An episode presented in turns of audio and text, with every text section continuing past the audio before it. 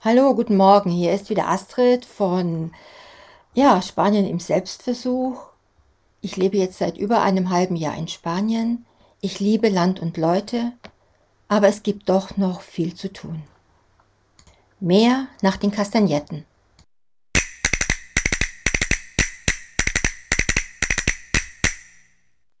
Spanien ist unser Urlaubsland Nummer eins. Ich lebe ja selbst gern hier. Das stolze, schöne Spanien bietet Sonne, Strand, Meer, kulturelles und leckeres Essen und vieles mehr. Also ein zivilisiertes Land. Sollte man denken, doch dieser Glanz verblasst schnell, wenn man hinter die Kulissen schaut. Grausamkeiten des Tierleids, die dem Tourismus verborgen bleiben. Angefangen bei den sinnlosen Stierkämpfen, die immer noch in manchen Gebieten erlaubt sind, Tierquälereien in den Pereiras, staatlich anerkannte Tötungsstationen, über geltende Tierschutzgesetze, die nicht verfolgt und geahndet werden. Die Kreatur Haustier hat in Spanien überhaupt noch keine Lobby. Die spiegelt sich tagtäglich in der Arbeit vieler Tierschützer wider, die Hunden und Katzen das Leben retten.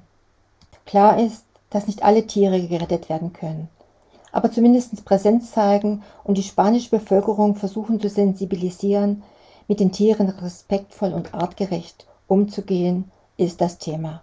Und eins hat mich wirklich gefreut. Hier in Torrevieja gab es eine Rekordstrafe für Tierquälerei. Und dass das erste Mal Tierschutz in Spanien ernster genommen wird. Und die Polizei und die Nachbarn schauten damals nicht weg. Ein Norweger erhielt eine fünfstellige Geldbuße, weil er Katzen vom Balkon schmiss und mit Dritten aus dem Haus beförderte. Dass die Polizei gegen Tierquäler vorgeht, erscheint so manchem relativ neu in Spanien und vielen nach wie vor nicht ausreichend.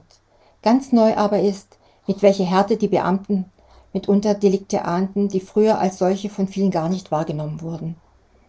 Ein neues gesellschaftliches Bewusstsein herrscht und nicht zuletzt gibt es auch ein neues Tierschutzgesetz in Spanien, das Haustiere als fühlende Wesen und Familienmitglieder definiert und ihre Quälerei härter bestraft.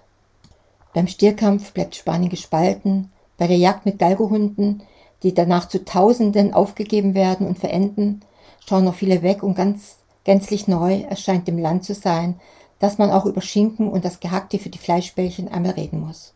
Ein Minister, der die industrielle Massentierhaltung in Spanien kritisierte, wurde medial fast gelünscht. Gott sei Dank gibt es viele Vereine, die sich zur Aufgabe gemacht haben, das Problem streunender und ausgesetzter Hunde zu bessern aber es sind auch Katzen. Und man darf nicht vergessen, ab und zu wird auch ein Pferd oder ein Esel einfach auf die Straße gesetzt.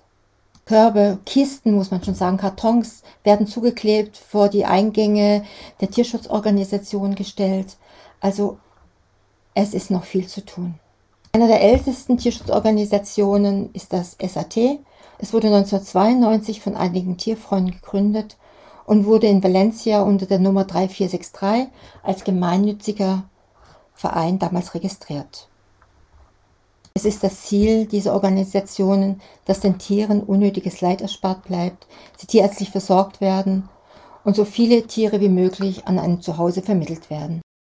Und Gott sei Dank gibt es eine große Anzahl freiwilliger Helfer, die alles tut, um den Tieren den Aufenthalt im Heim so angenehm wie möglich zu machen.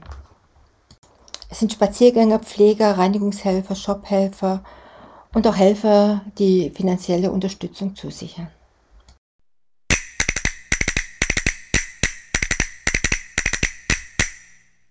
Das war Spanien mal von der nicht so schönen Seite. Bis nächste Woche, eure Astrid.